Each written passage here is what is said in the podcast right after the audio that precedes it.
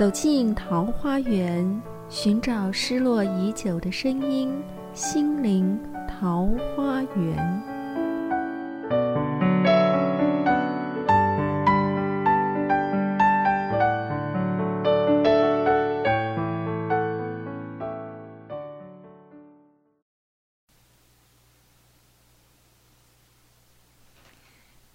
各位同学，大家好，欢迎您呃再次收听我们心灵的桃花源，我是何心。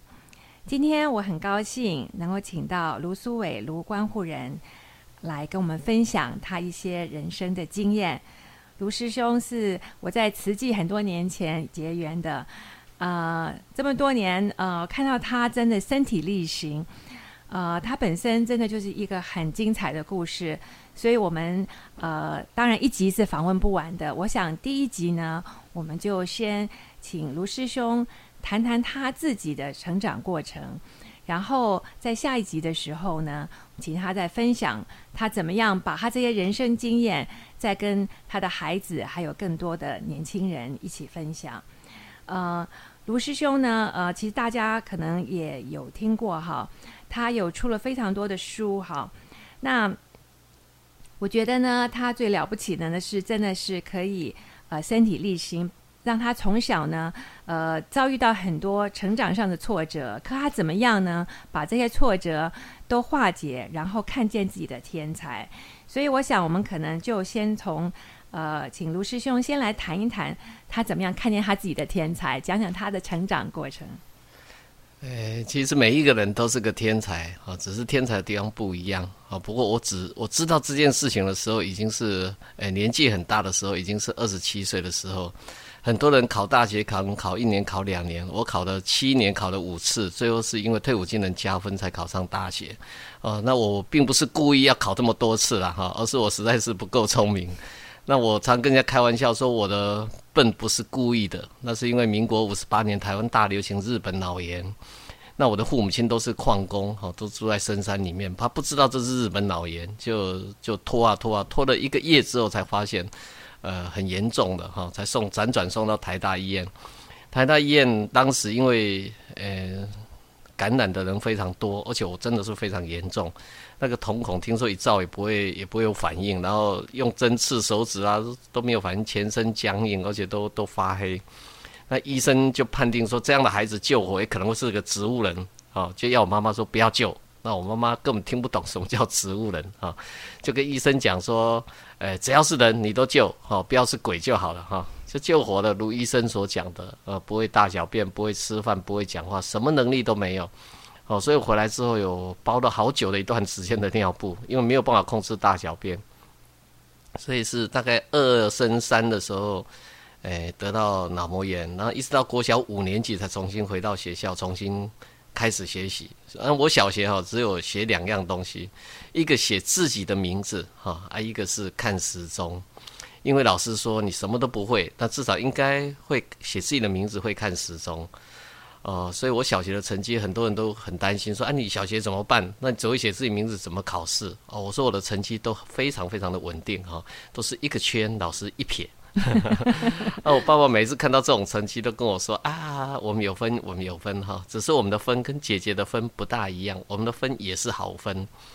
那有一次考了一个一个零分，再多了一撇，好，这一撇短一点，好，我爸爸仔细一看，真的有分，很高兴，哈像疯子一样，就呃跑到这个外面去跟人家讲说，快点来看，快点来看，我儿子考到分数了。啊，我妈妈正好拜土地公回来，啊，那家里围了一大堆人在看，啊，那我爸爸就跟我妈妈说，家里有什么好吃的，赶快拿给阿伟吃，哈，啊，我妈妈就剁了一个鸡腿给我，我就蹲在门口吃那只鸡腿，正在吃的时候，啊，我们的邻居就出来跟我妈妈抗议，哈，因为一个小孩子吃鸡腿，其他孩子全部跑回家 要鸡腿吃，妒忌啊，然后，呃。他那个，他就跟我妈妈抗议说：“卢太太，你没有看过分数是不是？你这样宠孩子对吗？哦，考个十分你就给他鸡腿吃哈？那我妈妈就跟他讲说，就是没看过分数才这么高兴啊！还，说你没看过，拿我孩子的成绩单给你看哈。那五科考了四百九十分哈，印象非常深刻。他爸爸对他的要求是少一分打一下。他就被拿着皮带打的石票屁股蹲在门口的这边哭，我蹲在这边吃鸡腿。哦，这个画面是我一生当中永远难以忘记的哈。我一边吃一边在想，是不是分数不可以考太多？考太多会被打。名次是不是不能太少哈？呃，你看我五十三名，名次越多，又越多鸡腿吃哈。对他第一名，你看被打了。哦，这是我成长过程当中印象非常深刻的一幕哈。那我常常在想，其实人生有很多的境遇啊，也许我们，呃，在生命的前半段哦，可能不是那么顺利。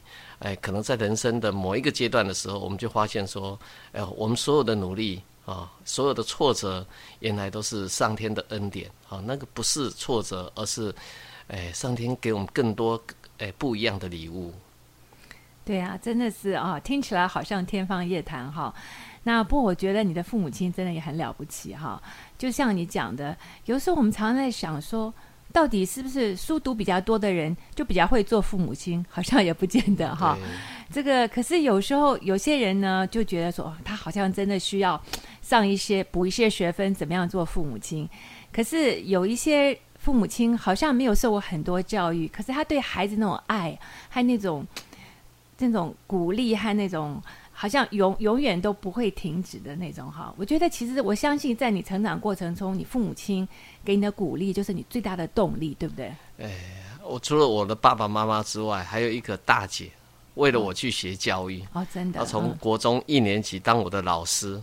他是当我的真正的导师哦，不是老师，真正真正来教你的。哎，对，就在国中里面啊，三重的光荣国中，然后就这样一路陪着我成长哈。那虽然这过程当中很曲折啦哈，我因为没有办法适应，呃，普通班的这个课程，我去读了启智班，也这样辗转，呃，转了很多的学校哈，才呃去读了高职。那我印象非常深刻，因为我高职成绩就是以前只要你有几科不及格，就会被退学。那我就没办法升级，我就必须要离开学校。但是爸爸妈妈很舍不得了，总结说有没有毕业证书没有关系，那至少你要有个学校读嘛，哈，继续有，因为出来不知道干什么，哈，就拜托学校让我继续读，这样就随班复读，没有毕业证书。啊，我不，我就是一个很偶然的机会，就是投稿哦，拿到一个文艺奖哦，然后我很高兴跑回家跟我爸爸讲说我要去考大学。我那时候发现我们家。呃，全家人都安安静静，都没有人敢回答我，因为他们知道我根本不可能考得上大学，因为当时考大学非常的难。好，那我爸爸就是这样连抽了三根烟之后，才跟我说，父母亲不能为你做任何的决定，在你做决定之后，全力的支持你，孩子你要考大学就勇敢的去吧。那我很感感恩我的妈妈，我的妈妈是呃完全没有读过书，好，她识字都是自己学的，就是为了教我，她才学会识字的哈。啊，他就是为了要教你，所以他他就学。对，当他开始学识字、学说国语。啊，我我印象很深刻，有一次去上那个华视点灯节目，那个金秀丽小姐问他说：“卢妈妈，你怎么知道苏伟考七年考五次大学考得上？”我妈妈很可爱，她回答他说：“啊，我怎样考会掉？哎，都要考，我都常常准备二十年要考，安那才得七年都考掉。”其实我妈妈、爸爸根本从来不认为我考得上大学，尤其是我大姐哈。他虽然是个教育博士，就是为了我去读特教，然后硕士博士这样读完，他还是不知道该怎么帮我。我我我的姐姐很可爱哈，她每次不知道该怎么办，每次看到我成绩单，她做第一个反应就是哭。我考大学考七年考五次考上了，然后拿那个成绩单给她看，她还是哭。哦，我跟他讲说，姐姐，你看我考上了，哦，他就很激动的说，我知道你考上，更知道从现在开始，我可以不要再为你的成绩哭了。哦，所以我一直认为说，那个爱的力量，哦，是一切奇迹的来源。哦，在我们生命当中，可能我们有很多的挫折，有很多的不如我们的期待，但是我们内在里面如果有爱，任何事情，哦，都会从诶阴霾当中看到阳光，从黑暗当中看到希望。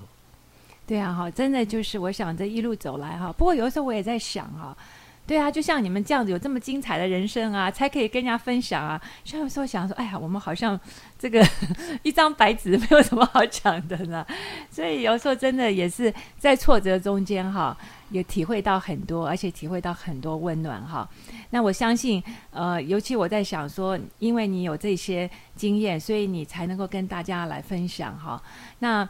所以有时候真的是觉得说人生的际遇哈，有一些挫折哈，嗯，好像在刚开始的时候，你觉得很很很很让我们觉得很气馁。可是如果我们转一个念，这些挫折也是对我们一个考验。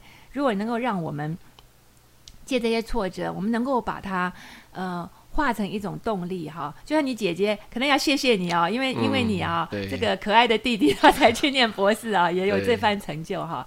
反而像有一些人，他日子过得太好，他就不会奋斗，反而就一事无成嘛哈。对。对，所以我们常常觉得说，人生的旅途上发生的任何的也任何的事情，都是有它的原因，而且都对我们的人生都是有帮助的哈。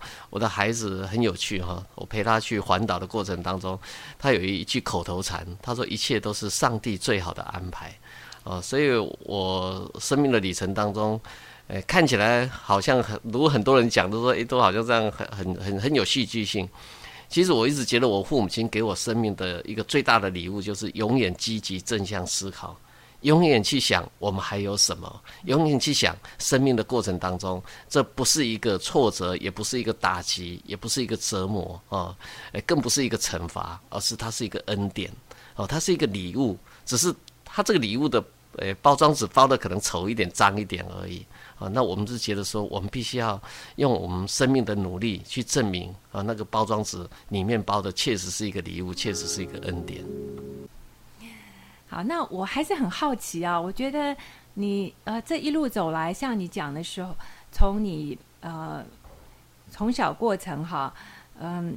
是不是别人都会用不同的眼光来看你？那那时候你怎么样去面对别人对你的嘲笑啊，或者是那种异样的眼光呢？呃，我我常常跟人家开玩笑，就是说我笨的还可以了，就是因为笨的实在太笨了哈，所以人家在嘲笑我都不知道他是什么意思。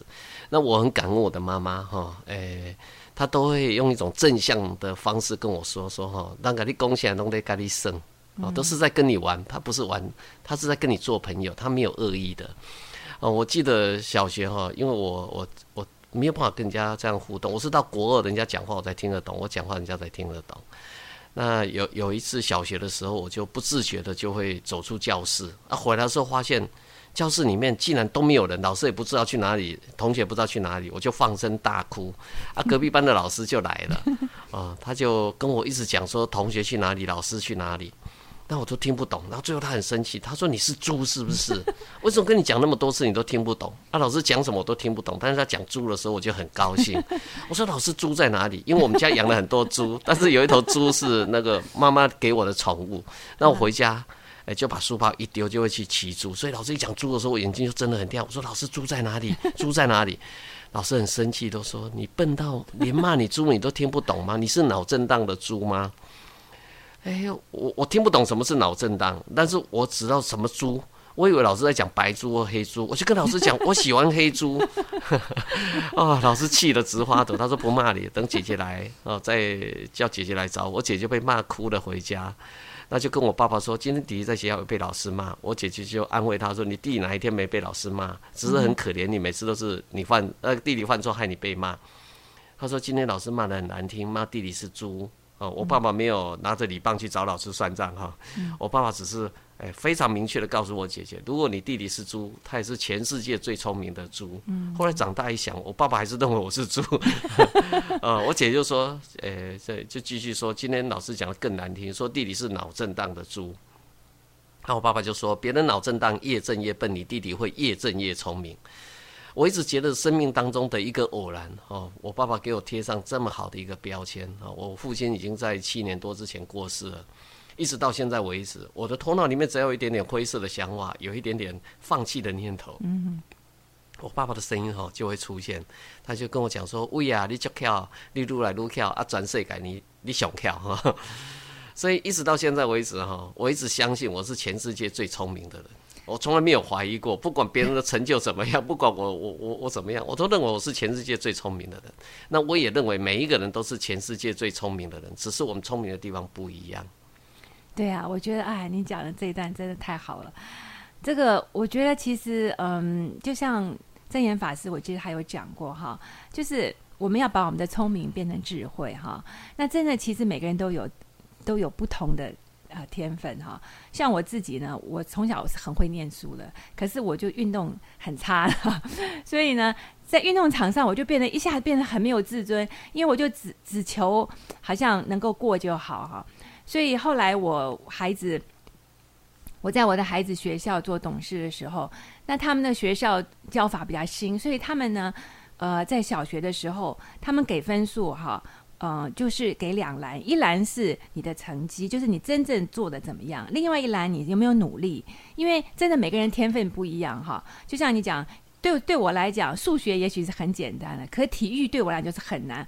每次那时候想说，哎呀，如果当年我的体育课是这样上的就好了，因为我实在是很努力，可是就是跳不高哈，也跑不远哈。那那时候真的很深的挫折。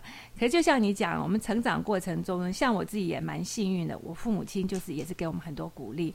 那嗯，我我父亲呢对我的鼓励，甚至被我先生哈，呃，刚我刚认得我先生的时候，他后来。跟我讲，他说：“其实我刚认得你们的时候啊，觉得你爸爸好肉麻，因为对我们实在太好了呢。可是我自己也是觉得说，父母亲给孩子最大的礼物就是爱和鼓励哈。我觉得这是这是天下父母亲能够给孩子最好的礼物，因为其实每个人都有挫折、灰心的时候哈。可是在这个必要的时候，给你一些鼓励，给你一些正面的思考，给你一些安慰，其实就像你一辈子。”碰到挫折的时候，你都会想到，而且你都会，就像你讲，我父亲也往生十十十多年了。可是我觉得他给我的爱，让我，而且像我看到他从前帮助人家，也是启发我，让我会觉得说，我今天有能力去帮助人家，我是很幸福的。我们要呃尽量去帮助人家，其实从中间也是得到很快乐。我想像您走过这么艰辛的一段路哈，像现在你在做关护人，做了多久了？哎，快二十年了，不可思议，看起来很年轻哈，真的是。可是我觉得，那这一路来，你你也帮助过很多年轻的孩子，因为每个人都是有做错的时候嘛，哈。那事实上，大部分的错都是可以改过来的，只要我们有这个心，那也许也可以让你谈谈您，嗯。可是每个孩子真的不一样，所以我想，可能你也会觉得说。哇，有时候也是一种考验，对不对？对我，我很感恩我父母亲给我的，就是永远积极正向的思考哈。小时候他就告诉我，你不要想米哈，你不会什么没有关系，要看看你会什么。哦，你到底也要想米？哦，那我小时候最会的就是哭，只要我一哭，什么都有了。所以人家问我说你有什么本事，我就是哭。啊，因为生病的小孩嘛，一哭啊，全家人都围过来啊。你看我们家六个小孩，其他的兄弟姐妹哈，诶，事实上爸妈都把爱给我一个人，那其他的兄弟姐妹都把他们的爱给我，所以我一直怀着很感恩的心。哦，就说。呃，不会什么，并不是那么重要，重要的会什么？那我爸爸妈妈呢的一个观念也是，你做错什么也没有那么重要，重要的是在做错的过程当中，你学到了什么，而你学到了什么才是更重要的。哦，所以我一直觉得说，呃，因为他们给我这样的一个观念，所以我在法院里面，哎，我就怀着一个很大的一个使命。就是希望把我手上这一这一把种子哈，但希望的种子能够分分送给我这些孩子，让他能够带着呃光明的心哈来看待他的生命。我一直认为说，当你的脸面对着阳光，所有的黑暗将抛出在你的脑后；当你但是反过来就是你面对着黑暗，所有的光明。将在你的脑后，所以我不论遇到什么样的问题哈，很多人就问我说：“你有一种狂妄性的自信。”我说：“不是狂妄性的自信，因为我很清楚我要什么哦。所以每一次，呃呃，我要做什么事情的时候，我跟人家讲说：，呃，我一定会成功的。很多人跟我讲说：，你不要开玩笑，你都还没有可以去做，你怎么会成功？呃，我那个时候预计考大学不是考呃五次或七次，我是准备考一辈子，考不上我准备考一辈子，我都会持续不断考，一直到考上为止。像我在法院带我这一群孩子，我也是给他们一个信念，就是信心、毅力、勇气，永不放弃。嗯哼，不要放弃自己，你只要永不放弃自己，不管在生命的过程当中，你遇到了什么样的事情。等到十年、二十年之后，你再回过头来看这件事情的时候，你就会发现说，那不是一个挫折，那不是一个挫败，那是我们生命当中非常重要的资产。真的是哈，你讲的这个永不放弃哈，我觉得这个真的是很重要哈，因为我们常常就是就被自己打败了啊，这个事情我一定不会做的，我我没办法做的，就算了哈。那像我，我觉得说，包括我自己啊，来来呃做这个客串这个主持人啊，也是给自己一个尝试哈。像我呃上礼拜我去士林看守所那边演讲，那后来我想说，嗯，也许我们女生也许讲的都是一些女生的 东西嘛哈，男生也许不太爱听啊。我就想了半天，哎，正好我看到我儿子一本杂志啊，我儿子很喜欢打篮球嘛哈，那所以我就随便看一眼他的杂志，可是我看到一个。其实是 Adidas 的广告词哈，那可是哎，我觉得这广告词蛮有意思的，我就拿来看了一眼哈。他就讲说什么，我我我翻译成呃中文给大家听好了。他就说这个不可能啊，他就是其实是一个没有志气的胆小鬼用来推脱的一个伟大的借口啊。他宁可活在无可奈何的现实啊，也不愿意去发挥潜能去尝试改变它。他不可能，其实不是一个事实。它只是一种见解，不可能不是一个宣言。它只是一，它应该是一个勇敢的尝试。这不可能呢，其实是有潜力的。这不可能呢，也是一个暂时的。他最后一句讲说：“Impossible is nothing。”意思就是说，其实不可能是没什么了不起的嘛，没什么好害怕的嘛，哈。我想，其实我在卢思先就真的看到啊，这个印证啊，他这个所有把不可能的事情都变成可能啊。那嗯，就像呃，卢师兄不但呃做关护人啊，这个关怀很多这个青少年啊。那我看到他哈，最近他送我两本书啊，呃，正好前一阵子我有来这边看到我们这边同学哈有表演这个呃独轮车的哈，就后来回去一看哦，原来这个卢师兄也是其中这个伟大的一个实践者啊。那他送我两本书啊，一个是他跟他孩子啊合写，我后来。再仔细看，原来发现他的儿子啊写的比他多啊，所以真的很了不起啊！是陪你去环岛，他给他孩子这个小学毕业的礼物啊，那结果居然就。呃，写了一本书哈，等一下我请他先来谈谈这个环岛的经验啊。那另外一个呢，当然就是这个飞行少年，就是说他们不但啊骑会骑这个一轮车啊，而且还可以环岛啊，哇，实在是太伟大了！我看那个书，我都觉得说哇，实在是很了不起。所以先谈谈您跟您父亲，您这个呃父子之间的这个毕业礼物啊，而且他的儿子真的听说以前。呃，写文章才没写过六百字的哈，居然现在就出一本书啊，害我们都觉得很惭愧哈。因为每次也是写文章写了几千字，觉得哇，已经不得了了，没办法再写下去了。那怎么样？你有办法跟你鼓励你这个儿子，嗯，发挥这么大的潜能？就跟刚刚何老师所讲的，就是说不可能哈。其实我就想到我爸爸小时候跟我说的哈，我就跟他讲说，我不会数学。他说你不是不会，只是你还没有找到适合你的方法。啊，你不是不会，你只是诶还没到时候啊，所以我一直觉得那个不可能，就是你只要持续不断努力都会可能的。所以我陪我孩子去环岛哈，那那个过程当中，很多人就说不可能，我说没有什么不可能，路就那么长，只要你持续不断走，人家走走诶十天，我们走二十天总有可能嘛。哦，带着这一群失心失养的孩子，骑着一轮车去环岛，我太太也跟我讲不可能，我说没有什么不可能，只要他们愿意。一轮车虽然很难学，只要你持续不断的愿意给他机会去练习，哦，那骑独轮车大概我练了两个月才学会了哈。那一般的孩子至少要摔一百次以上，哦，那不是不可能，只是诶前往成功的路上哈，需要多一点点投资跟时间哈。你看，我们多给他时间，多一点投资，事实上我们就有机会。所以我对这些孩子，呃，想要送给他们的礼物就是一个信念：成功是什么？就是永不放弃，没有不可能，除非你放弃。对，真的是。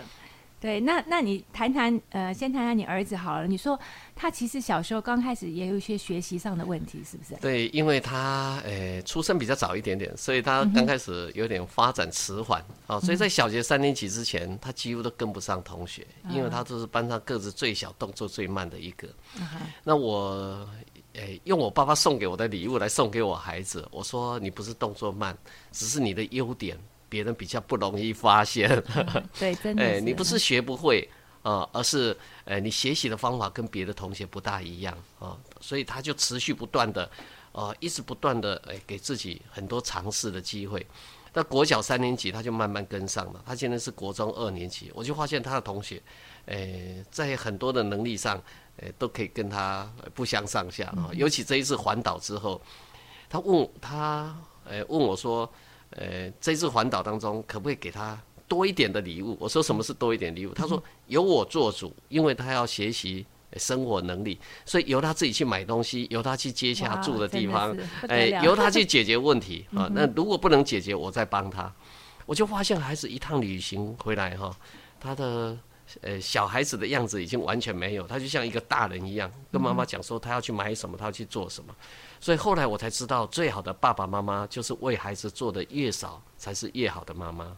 对对，跟爸爸哈，那陪他环岛的过程当中，事实上我体会蛮多的，因为他在呃这本书的最后，他为了感谢爸爸陪他去环岛，他没有说任何的感谢，不过他用了一句话。哎，我每次讲这句话，我都非常的感动。他说：“一个有爱的孩子，哈，即使一无所有，他也也会富如国王。”嗯，啊，一个有爱的人，不管在生命的过程当中，你遭遇到什么事情，你都永远会富如国王。不管你身处何处，呃，今天是什么样的遭遇啊？那一个没有爱的孩子，啊，即使占有了全世界，他依然平如乞丐。啊，他这句话给我深深的震撼哈！我这趟旅程当中，其实我最想送给他，也是也就是这份爱的礼物。我希望他了解说，这个爸爸有多么看重他。因为我的爸爸虽然那么爱我，但是有很多时候，因为他忙着生活、忙着工作，他都 经很少有时间陪我们。可是我从小就渴望着爸爸能够陪我去钓鱼，陪我去骑脚踏车，陪我能够做这个做那个。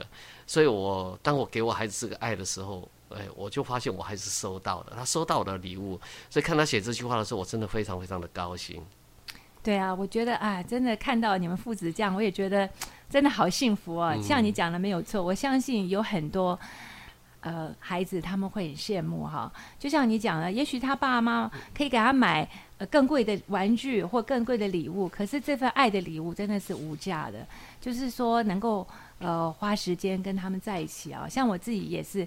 体会到，其实孩子真的成长的很快啊！就像现在我儿子，嗯，这个念大学几年都不在家，现在好不容易回来啊，上班了回来，正好住家里啊，我就好高兴啊，觉得说啊，真的是，呃，能够让他多一点时间跟他相处啊，因为这种亲情真的是我觉得人间最可贵的。是的。好，那今天我们就访问到这里。呃，我想下一下一个礼拜我们会再呃请卢师兄再来谈一谈他的一些生活上的体验。